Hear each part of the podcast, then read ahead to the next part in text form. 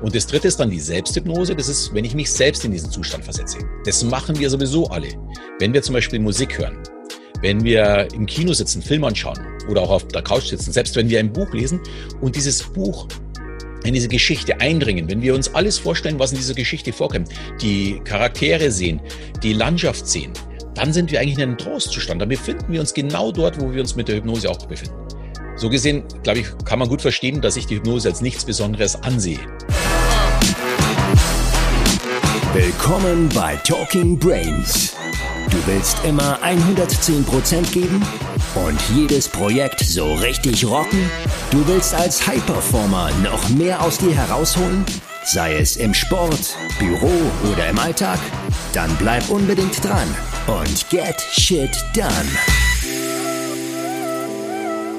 Hallo Alexander und herzlich willkommen im Talking Brains Podcast. Hallo Fabian, ich freue mich, bei dir zu sein. Ja, vielen Dank, dass du da bist. Ähm, ich freue mich unglaublich auf diese Folge. Und ich habe gerade im Intro schon als einen der führenden Mentalisten in Deutschland angekündigt. Jetzt wird sich die eine oder andere fragen, was ist eigentlich ein Mentalist? Also, Alexander, was ist ein Mentalist? Die Frage kriege ich natürlich sehr häufig gestellt und ich muss dann immer so ein bisschen lachen drüber, weil viele verbinden es mit etwas Übernatürlichen und ich sehe mich nicht als übernatürlich, sondern ein Mentalist ist für mich im Grunde vor allem mal ein Unterhaltungskünstler und ein Unterhaltungskünstler, der sich so zwischen den Welten bewegt, zwischen dem, was real passiert und zu dem, ja, wo nicht alles so passiert, wie wir es vielleicht vorgeben. Und es geht halt vor allem darum, Menschen zu lesen, Menschen zu beeinflussen. Und manche spielen auch so ein bisschen vor, äh, wie man in die Zukunft blickt. Ich mache das allerdings nicht, denn für mich ist das so ein bisschen ein Vorspielen von übernatürlichen Fähigkeiten und da wird man ganz schnell zum Scharlatan abgestempelt. Und weil der Glaube ja doch immer relativ groß ist und äh, ich versuche mich da so ein bisschen dort zu bewegen, wo ich glaube, dass dieses auch tatsächlich alles so funktionieren könnte. Mhm. Das bedeutet, wenn du sagst, du bewegst dich zwischen zwei Welten ähm, und äh, das Thema ähm, Hypnose, über das wir heute ja auch sprechen werden, ist, ist ja durchaus auch eine ähm, wissenschaftlich anerkannte Praxis wiederum. Ähm, wie, wie versuchst du dieses Thema zu spielen? Zwischen auf der einen Seite, du sagst selbst Unterhaltung, auf der anderen Seite irgendwie ähm, das Thema auch ähm, durchaus Therapien, wissenschaftlich anerkannte Therapiemöglichkeiten. wie versuchst du dich da persönlich zu positionieren? Das ist tatsächlich ein bisschen schwierig, äh, weil Hypnose ist natürlich was absurd Reales, aber ich versuche Hypnose nicht so zu demonstrieren, wie man es vielleicht äh, aus den letzten 50, 80, 100 Jahren kennt, äh, dass Leute vorgeführt werden auf der Bühne oder irgendwas machen müssen, was peinlich ist. Bei mir muss da keiner äh, nackt über die Bühne hüpfen oder was weiß ich, wie so ein Frosch drüber hüpfen oder irgendwas Peinliches tun, sondern mir geht es darum, es zu demonstrieren, um dass sich die Leute öffnen für etwas, was denen neu ist. Und es, man mag es fast nicht glauben. Ich glaube sogar, dass die Leute da doch viel mehr danach damit anfangen können, als wie wenn jetzt jemand irgendwas Dummes da vorne macht, weil da wird drüber gelacht und am nächsten Tag wieder vergessen.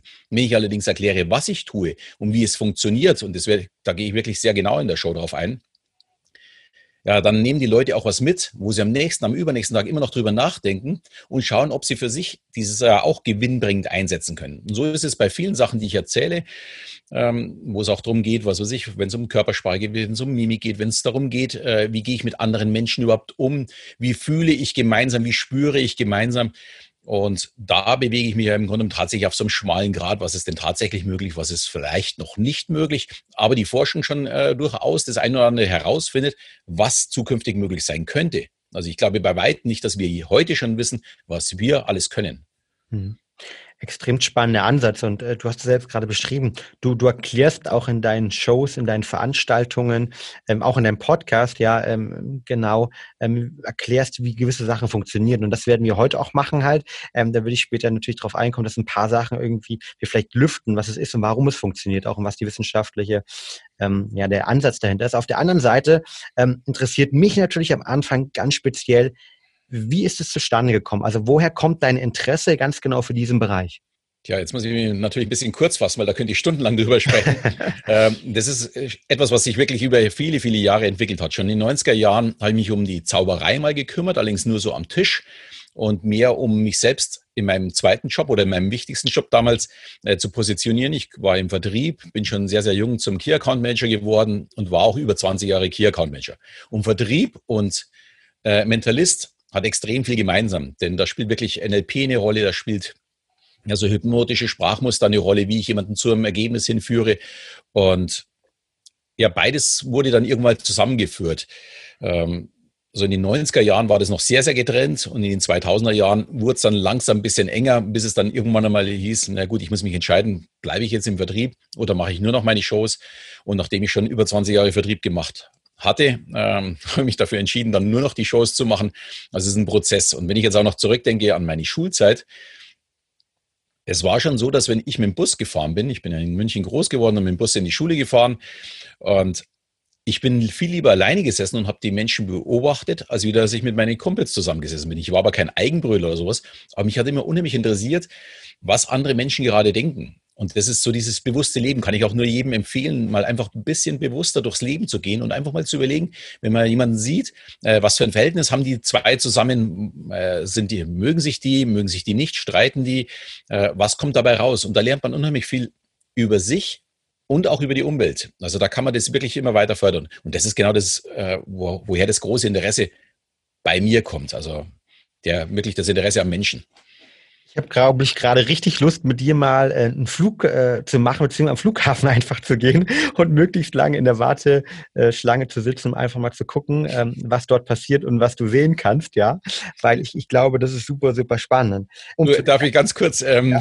das ist ziemlich lustig, weil ich, wir haben jetzt erst im September mit der Familie gemeinsam einen Fallschirmsprung gemacht. Mhm. Und da waren wir natürlich auch am Flughafen und bei uns sind ja wirklich meine Mädels, äh, sind alle drei mitgesprungen. Also ich habe zwei Töchter, meine Frau. Und da war unheimlich lange Nebel, obwohl es überall in Deutschland sonnig war, dort war aber Nebel. Und du hast richtig gesehen, wie dem einen oder anderen richtig so die Düse gegangen ist, weil die Wartezeit natürlich immer länger wurde. Und es hat sich dann immer so weiter aufgebaut. Deswegen musste ich jetzt gleich schmunzeln, wo du bis mit dem Flughafen gesagt hast, weil da war klar die Angst auch zu sehen. Aber das ist überall am Flughafen.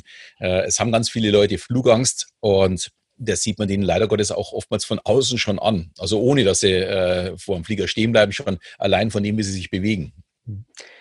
Wenn wir jetzt an so einem Flughafen beide wären und wir würden dort irgendwie am Gate sitzen und die Leute beobachten, auf, auf was würdest du achten und wie würdest du aufgrund von deiner Erfahrung, deiner Ausbildung, deinen äh, Fertigkeiten und Wissen, das du dir antrainiert hast, ähm, sozusagen in die reinblicken können oder versuchen können, sie zu verstehen? Auf was schaust du dort? Ja, das ist ja eigentlich auch gar nichts Spezielles, weil du kannst ja sehr relativ leicht unterscheiden. Ich behaupte sowieso, dass wir alle Gedanken lesen. Weil wir können schon viele, viele Dinge von außen sehen, bevor überhaupt irgendwas anderes passiert ist. Wir können von Hause schon mal sehen, äh, welches Geschlecht das ist, äh, gerade vor uns steht. Äh, habe ich ein Paar, habe ich Einzelpersonen, habe ich eventuell äh, auch nur Freunde, die da unterwegs sind? Ist es eine ganze Familie, die unterwegs ist? Wer in dieser Familie hat im Grunde gerade den Hut auf? Äh, oftmals ist es so, dass der Mann irgendwo auf einer Bank sitzt. Die Frau ist oftmals dann mit den Kindern unterwegs äh, vom Shop zu Shop.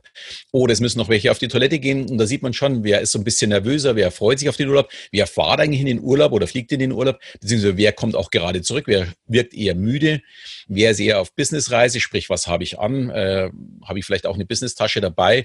Oder gerade so die, die Tagesreisenden, die haben ja oftmals äh, eine größere Tasche dabei, die geben auch nichts auf. Also das sind so viele Dinge, bevor man überhaupt in jemanden reinblicken kann, sehen wir die schon alle von außen. Und wenn ich mir dann so ein bisschen vorstelle, wie würde ich es tun? Wie wirke ich als Familie? Was tue ich? Dann kann ich das sofort übertragen auf den anderen. Äh, also ich habe schon so viele Informationen, bevor überhaupt ein tatsächliches Gedankenlesen stattfinden würde, äh, dass ich Gedankenlesen sofort vorspielen könnte. Hm. Du sagst, bevor Gedankenlesen stattfinden könnte, ähm, was bedeutet Gedankenlesen für dich, beziehungsweise was bedeutet es vielleicht auch nicht? Oh, das ist eine spannende Frage. Gedankenlesen, wie wir es auf der Bühne vorführen, ist ja tatsächlich in jemanden zu lesen, fast wie in einem Buch, also dass ich sehr, sehr viele Informationen bekomme. Im wirklichen Leben ist das natürlich so nicht, sondern da muss ich ja, also auf der Bühne kommt ja auch noch dazu, dass ich im, in meinem Wohnzimmer spiele und jeder Zuschauer, jeder Gast, der zu mir auf die Bühne kommt, eigentlich in mein Wohnzimmer betritt. Er ist nervös, ich bin ruhig, ich weiß, was kommt, er weiß nicht, was kommt. Äh, Im täglichen Leben ist es ja in der Regel nicht so ist bei mir auch schon so, wenn ich jetzt zum Beispiel für eine Firma auftrete, ist es auch schon nicht mehr so, weil da trete ich nämlich in das Wohnzimmer der Firma ein. Die möchten vielleicht auch nicht unbedingt vorne stehen, aber sie kennen die komplette Gruppe. Ich dagegen kenne niemanden. Also da ist mein großer Vorteil, ist da schon ein bisschen verschwunden. Da kann ich auch nicht alles so zeigen, wie ich das gerne möchte. Und äh, wenn ich jetzt tatsächlich jemanden lesen muss, wie er mir gegenübersteht, dann sehe ich sehr schnell an der Mimik, äh, ist denn jemand traurig? Muss ich ihn denn vielleicht in den Arm nehmen? Muss ich ihn denn beruhigen? Und das machen wir alle. Also es gibt ein paar wenige, die vielleicht äh, inselbegabt sind, die sowas nicht lesen können oder Autisten sind.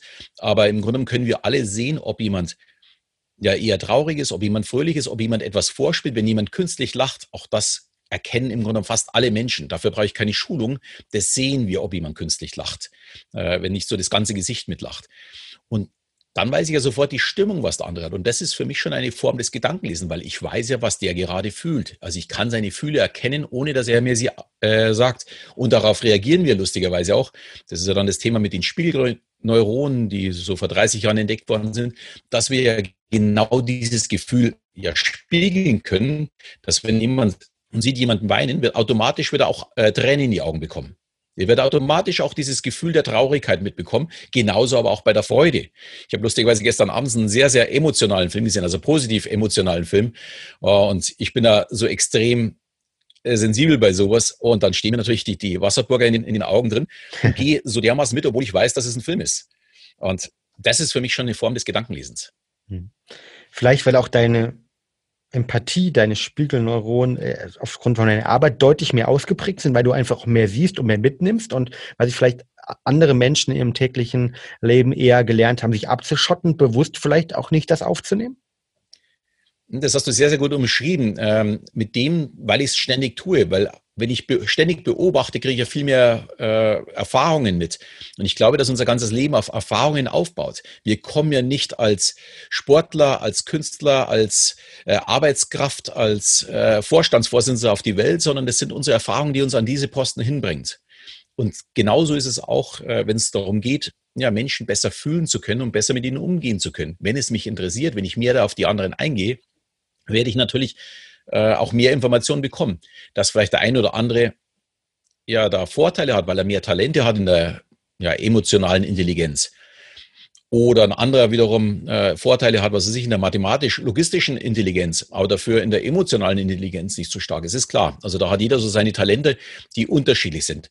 Und die muss man halt für sich herausfinden, aber ich glaube, dass man jedes Talent in einer gewissen Weise fördern kann, um zumindest auf ein gewisses Level zu kommen. Vielleicht nicht auf das Top-Level, aber auf ein gewisses Level. Alles, was ich zeige, behaupte ich immer, kann im Grunde jeder Mensch, sofern er sich auch damit beschäftigen und beschäftigen möchte. Mhm. Zum Thema Zeigen haben wir jetzt gerade über das Thema Mentalist sein, Gedankenlesen gesprochen, das sicher darunter kommt. Ähm, du hast natürlich das andere Thema, auch noch Hypnose, mit dem du extremst viel arbeitest, wo du auch selbst gesagt hast, ich unglaublich sympathisch finde. Es geht dir darum, aufzuklären, Leute zu sensibilisieren äh, für das Thema, vielleicht auch über die Möglichkeiten, damit sie sich danach, sei es bei dir oder bei jemand anderem, viel tiefer damit beschäftigen. Ähm, Woher kommt denn diese Idee von dir oder dieses Streben mit diesen Fertigkeiten, Fähigkeiten auf die Bühne zu gehen? Ist es was, was für dich schon immer ein Drang war halt, ja, nicht nur Leute verstehen, sondern auch noch denen das zeigen? Oder gab es da irgendwie einen Moment oder wann hast du gesagt, okay, ich will mit diesen Fertigkeiten, Fähigkeiten, die du vielleicht auch antrainiert hast, irgendwie auf die Bühne gehen? Ich muss gestehen, es war niemals mein vorrangiges Ziel. Also ich komme ja aus dem Vertrieb, da muss man natürlich auch das eine oder andere mal präsentieren, gerade im Key Account Management. Deswegen war das jetzt für mich nicht so weit entfernt. Aber ja, mit dem Mentalismus kam das dann, dass ich so das Gefühl habe, wenn jemand etwas Außergewöhnliches zu zeigen hat, dann wäre es doch unfair für den Rest der Welt, wenn man es nicht zeigt. Also ich finde es super, wenn jemand äh, was Außergewöhnliches kann und es kann noch so schräg sein, weil es wird immer Menschen geben, die das interessiert. Ich muss auch bei mir dazu sagen, äh, meine Show ist ungewöhnlich, die heißt Gehirnwäsche und da haben schon manche wirklich Angst zu kommen. Ich habe Bekannte von mir, die waren noch nie in meiner Show. Also sagen, du, ich habe da irgendwie echt Angst davor, was du da treibst. Die haben natürlich schon ein paar Sachen von mir gesehen oder wissen, wie ich ticke, aber die kommen trotzdem nicht in meine Show. Und so gibt es auch immer wieder, dass welche in meiner Show sind. Oftmals sind Frauen da, die ihre Männer nicht mitgenommen haben, weil die Männer sagen, du, das ist nichts für mich. Und da habe ich auch absolutes Verständnis. Das, was ich zeige, ist nicht für 83 Millionen Deutsche oder, oder für 7,5 äh, Milliarden Menschen auf der Welt, sondern es ist meins. Und diejenigen, die es gut finden, die sollen sich anschauen. Und die, die es gut finden, für die mache ich das auch. Und das war der Drang, um tatsächlich auf die Bühne zu gehen. Und da ist es immer weiter gewachsen, immer weiter gewachsen. Also es war nicht die Entscheidung von heute auf morgen, sondern es ist tatsächlich so von ganz klein auf immer größer geworden, immer größer geworden. Und ja, irgendwann ist man dann so tief drin, dass es einem wirklich abgeht. So wie jetzt das letzte halbe Jahr, wo ich ja nicht auf die Bühne konnte. Ich konnte jetzt erst im September wieder äh, das erste Mal mein, mein Abendprogramm spielen. Ich hatte in diesen sechs Monaten genau eine Show und die war in, in Meran in Italien. Da waren die, da durfte man schon früher auf die Bühne. Aber es war auch irgendwie merkwürdig. Also es war auch wieder ein Neuanfang. Und ich muss bin auch wirklich noch immer dran, mich so wieder einzugrufen, einzuspielen und diesen Flow zu bekommen, den ich vielleicht noch letztes Jahr im Winter hatte oder dieses Jahr im Winter hatte. Äh, weil es ist ein Spiel mit dem Publikum. Es ist nichts auswendig gelerntes, wo ich jedes Mal genau dasselbe erzähle, sondern ich muss diesen Flow bekommen. Und den Flow bekommst du nicht, wenn es so ein halbes Jahr aussetzt. Hm. Du als Sportler wirst das ja wahrscheinlich nachvollziehen können. Äh, wenn du eine Verletzung hattest, wirst du ja nach der Verletzung auch erst wieder ein paar Übungen brauchen, um einfach diese Geschmeidigkeit in den Körper zu bekommen. Und bei mir ist es dafür, diese Geschmeidigkeit in meinen Geist, in mein Sprechen zu bekommen, in, in den Flow dessen, dass ich die Leute auch lesen kann. Und dann passiert auch mal wieder irgendetwas, was eben unvorhergesehen ist, was aber wiederum lustig ist und was mir auch unheimlich Spaß macht, weil meine Show ist halt einfach nicht vorhersehbar für mich. Hm. Interessanter Ansatz, genau. Und es geht ja da ums Thema Training, auch ums Thema Routinen äh, schaffen, vielleicht auch die Spiegelneuronen wieder trainieren, ja. Ja, genau. Ähm, also ähm, genau um diese Themen. Lass uns mal tiefer einsteigen in die Materie. Du hast erzählt, du erklärst den Leuten auch und möchtest eben zeigen, was Hypnose ist oder wie gewisse Sachen funktionieren. Ähm, was ist denn eigentlich für dich Hypnose oder wie, wie erklärst du es auf der Bühne, was du dort gerade ähm, in diesen Shows einfach machst? Der entscheidende Satz ist für mich, Hypnose ist nichts Besonderes. Hypnose ist nämlich ein Zustand, den wir alle tagtäglich mehrfach erleben, wo wir uns immer wieder drin befinden. Du warst heute mit Sicherheit schon in Hypnose und jeder, der jetzt hier zuhört, war wahrscheinlich, bevor er hier zuhört, auch schon mal in Hypnose an, dem, an diesem Tag. Weil das ist ein Zustand zwischen dem Schlaf und dem Wachzustand, ein Trance-Zustand, etwas absolut Natürliches. Deswegen ist diese Frage, also die habe ich früher immer bekommen, ist denn jeder hypnotisierbar? Die ist für mich heute albern. Äh, früher hätte ich das genauso gefragt. Weil ich bin auch ein großer Skeptiker, der immer alles hinterfragt. Aber Heute muss ich da wirklich mal schmunzeln, wenn jemand sowas fragt, weil ich sage, du warst heute schon in Hypnose. Es kommt jeder in Hypnose. Das Thema ist nur die Frage, wie komme ich rein? Und dafür gibt es drei Wege. Die autoritäre Hypnose, das ist eigentlich so die älteste, wo der Befehl kommt, jetzt äh, kennt wahrscheinlich jeder mit, jetzt schlaf. Da gibt es diesen Befehl, es ist zumindest schon mal kein Schlaf. Das ist auch das Lustige dabei, dass der Befehl eigentlich was anderes ist, als wie das, was passiert aber den kennt jeder und das funktioniert auch gut. Dann gibt es eine antiautoritäre Hypnose, die ist im letzten Jahrhundert entstanden durch Milton Erickson, wo man über eine Geschichte langsam jemanden in diesen Trance-Zustand begibt. Der wird jetzt vor allem für die Therapie eingesetzt. Ich würde mal sagen, wahrscheinlich 80 Prozent der Therapiegespräche geht mit antiautoritär, nur noch 20 Prozent oder vielleicht sogar noch weniger äh, über autoritäre Hypnose. Autoritäre Hypnose setzt man auch sehr, sehr gerne ein, wenn jemand ganz, ganz leicht äh, in Hypnose fällt. Ich hatte letzten Samstag eine Dame, äh, die war so tief drin, die konnte nicht mehr von der Bühne gehen. Also da habe ich die Füße festgeklebt und ich habe das aufgelöst. Alle anderen konnten auch von der Bühne runtergehen und sie konnte trotzdem nicht gehen. Die war so tief drin, nach einer wirklich zwei Sekunden äh, Hypnose. Und ich musste sie dreimal noch tiefer versetzen und dann im Grunde einen neuen Ansatz wählen, um dass die ihre Füße wieder von der Bühne äh, bringen konnte. Und das ist im Grunde ein wirklich normaler Zustand. Die war zuvor noch nie in Hypnose. Also bei so jemandem könnte man dann auch die autoritäre Hypnose für ein Therapiegespräch einsetzen, weil die wirklich sehr, sehr leicht wegfällt. Funktioniert aber nicht bei jedem so tief. Und das dritte ist dann die Selbsthypnose. Das ist, wenn ich mich selbst in diesen Zustand versetze. Das machen wir sowieso alle. Wenn wir zum Beispiel Musik hören, wenn wir im Kino sitzen, Film anschauen oder auch auf der Couch sitzen, selbst wenn wir ein Buch lesen und dieses Buch in diese Geschichte eindringen, wenn wir uns alles vorstellen, was in dieser Geschichte vorkommt, die Charaktere sehen, die Landschaft sehen, dann sind wir eigentlich in einem Trostzustand. Dann befinden wir uns genau dort, wo wir uns mit der Hypnose auch befinden. So gesehen, glaube ich, kann man gut verstehen, dass ich die Hypnose als nichts Besonderes ansehe. Und ich, ich ärgere mich eigentlich immer, wenn die Hypnose äh, als was etwas Besonderes dargestellt wird. Weil ich finde, das gibt den Leuten auch immer so ein bisschen diesen Respekt davor oder diese Angst davor, die ich eigentlich nicht möchte. Ich möchte, dass die Leute äh, verstehen, dass die Hypnose was total, was Normales ist und dass sie am besten wäre, wenn sie jeder jeden Tag einsetzt. Da kommen wir auch gleich zu dem Thema äh, vielleicht Meditation, autogenes Training, was da alles noch so gibt. Das ist alles derselbe Zustand. Mhm. Also da ist auch kein großer Unterschied und es ist auch vollkommen egal, ob jemand meditiert, ob er autogenes Training macht oder im Yoga äh, so entspannt in die Trance fällt oder eben mit Hypnose. Wichtig ist nur, dass man es tut. Mhm. Und was mich freuen würde, dass wenn man diese Angst rausnimmt, dass man wirklich in der Schule beginnt, so ab 8., 9. Klasse, tatsächlich die Kinder äh, dieses machen lässt. Es gibt Schulen in den USA, äh, die haben extra Meditationsraum und jeder Unterrichtstag fängt mit der Meditation an.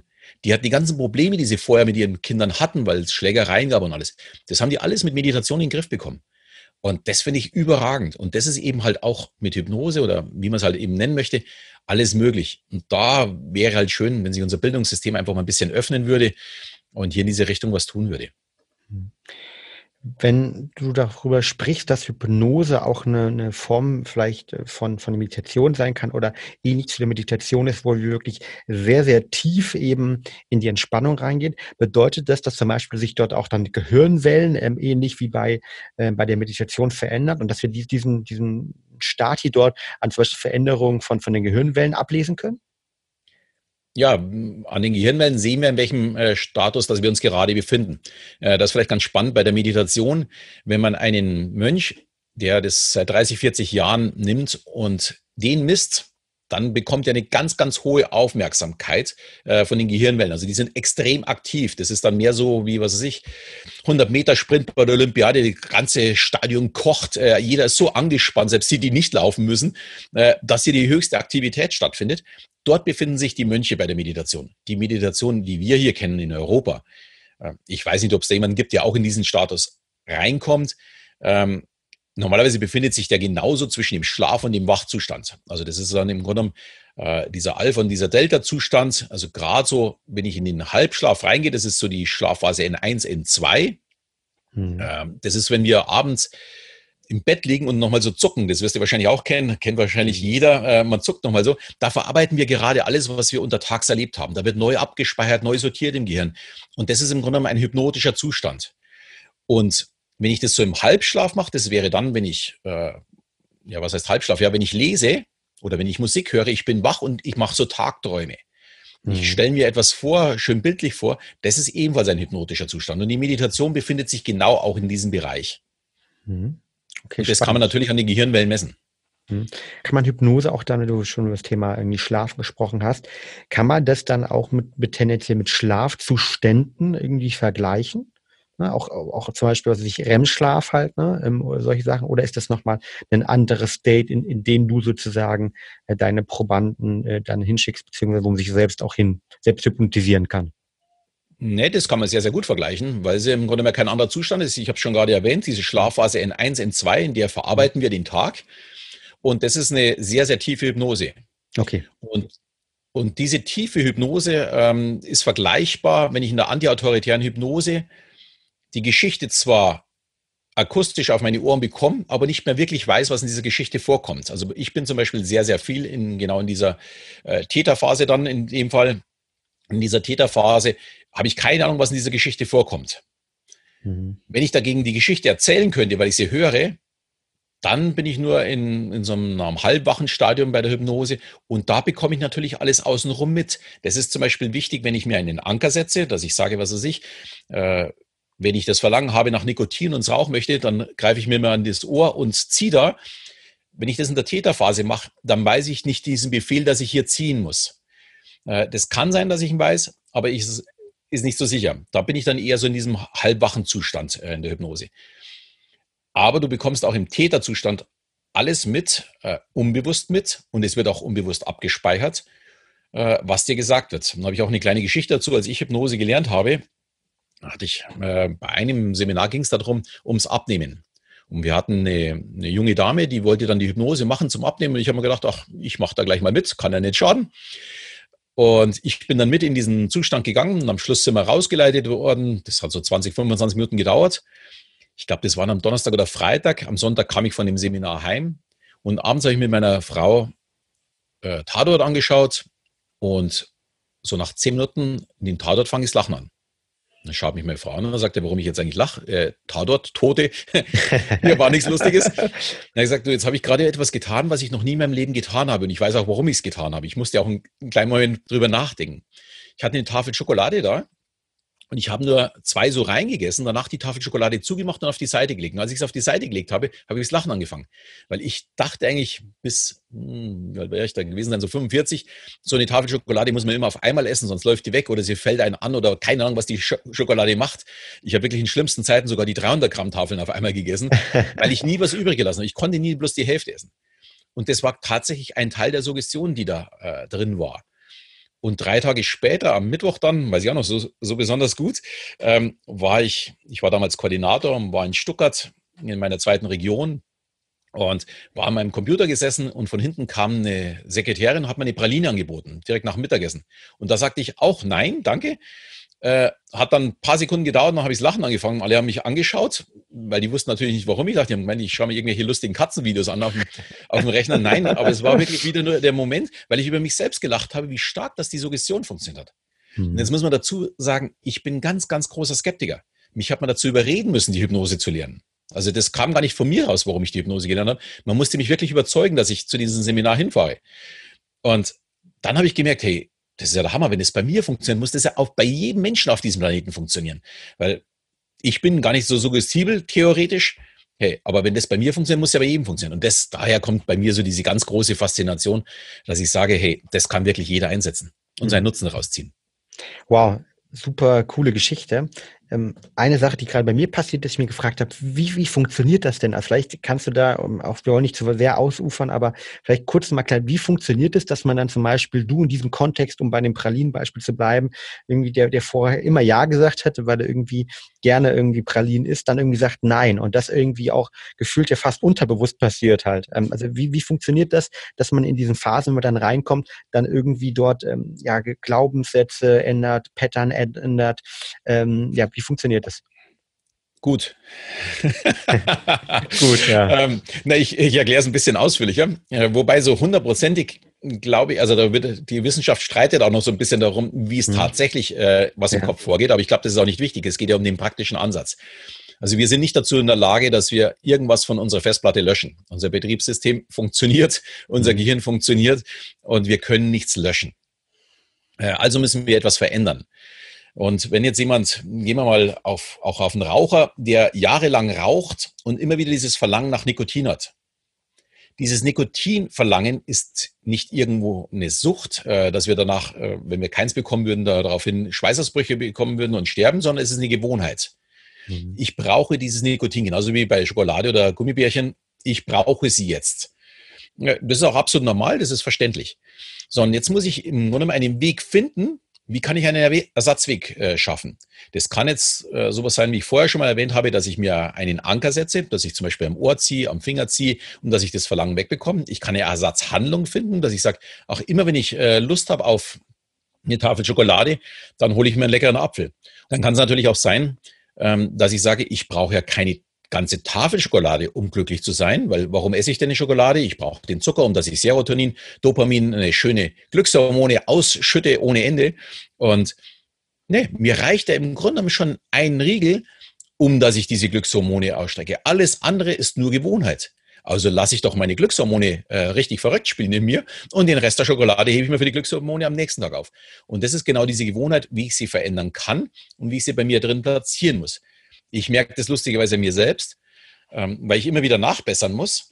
Man fällt immer wieder in alte Gewohnheiten zurück. Deswegen finde ich die Selbsthypnose so gut oder Audiohypnosen, weil wenn ich zum Hypnotiseur gehe, finde ich schon mal klasse, um dass man, sagen wir, den Grundstock schafft. Aber ganz wichtig ist, dass wenn ein halbes Jahr rum ist und ich auf einmal auf einer Party bin und das Verlangen habe zu rauchen und ich es passiert tatsächlich, dass ich mal rauche oder ich, ich kann es gerade noch so vermeiden, dass ich dann am nächsten Tag eine Hypnose machen kann, um dass ich dieses Verlangen sofort wieder wegbekomme, dass ich nicht das, was irgendwo noch ganz hinten in meinem Kopf drin ist, dass das wieder nicht neue Synapsen bekommt. Muss man auch wiederum, unter, wenn man die Schlafphase in 1 in 2 nochmal hernehmen, wir haben ja Gehirnzellen und es bilden sich jeden Abend neue Synapsen zwischen den Gehirnzellen.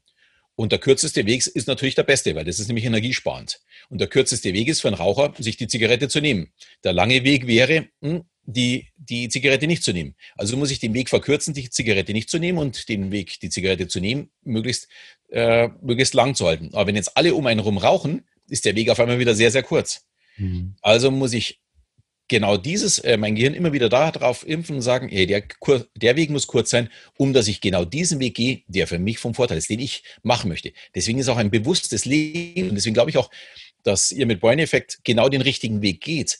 Ich muss bewusst mir für mich entscheiden, was tue ich alles, um ja, für mich besser leben zu können, ein schöneres, ein angenehmeres Leben zu haben. Mhm. Okay, also zusammenzufassend, ähm, wir leben in Gewohnheiten, Routinen und äh, du sagtest, hast ja so schon erklärt, jede Nacht irgendwie werden neue Synapsen geknüpft und ähm, die einfachsten, bildlich gesprochen, die einfachsten Wege sind natürlich in Routinen zu bleiben. Ja, Das sind kürzere Bahnen, die kennen wir, die Aktivitätsfelder im Gehirn schon. Und wenn ich jetzt ähm, über Hypothese, über die Hypnose, versuche ich eben äh, ganz genau diese aufzugreifen, um halt äh, alte Verhaltensmuster zu verändern, alte Verhaltensmuster zu verändern. Und das schaffe ich zum Beispiel eben über Ankersätze, über andere äh, Themen, da gehen wir sicher gleich nochmal drauf ein, ähm, und versuche die halt sozusagen umzuprogrammieren, ähm, weil ähm, löschen äh, kann ich Sachen nicht, äh, das habe ich auch mitgenommen. Ähm, also eine extremst spannende Erklärung, die für mich einleuchtet.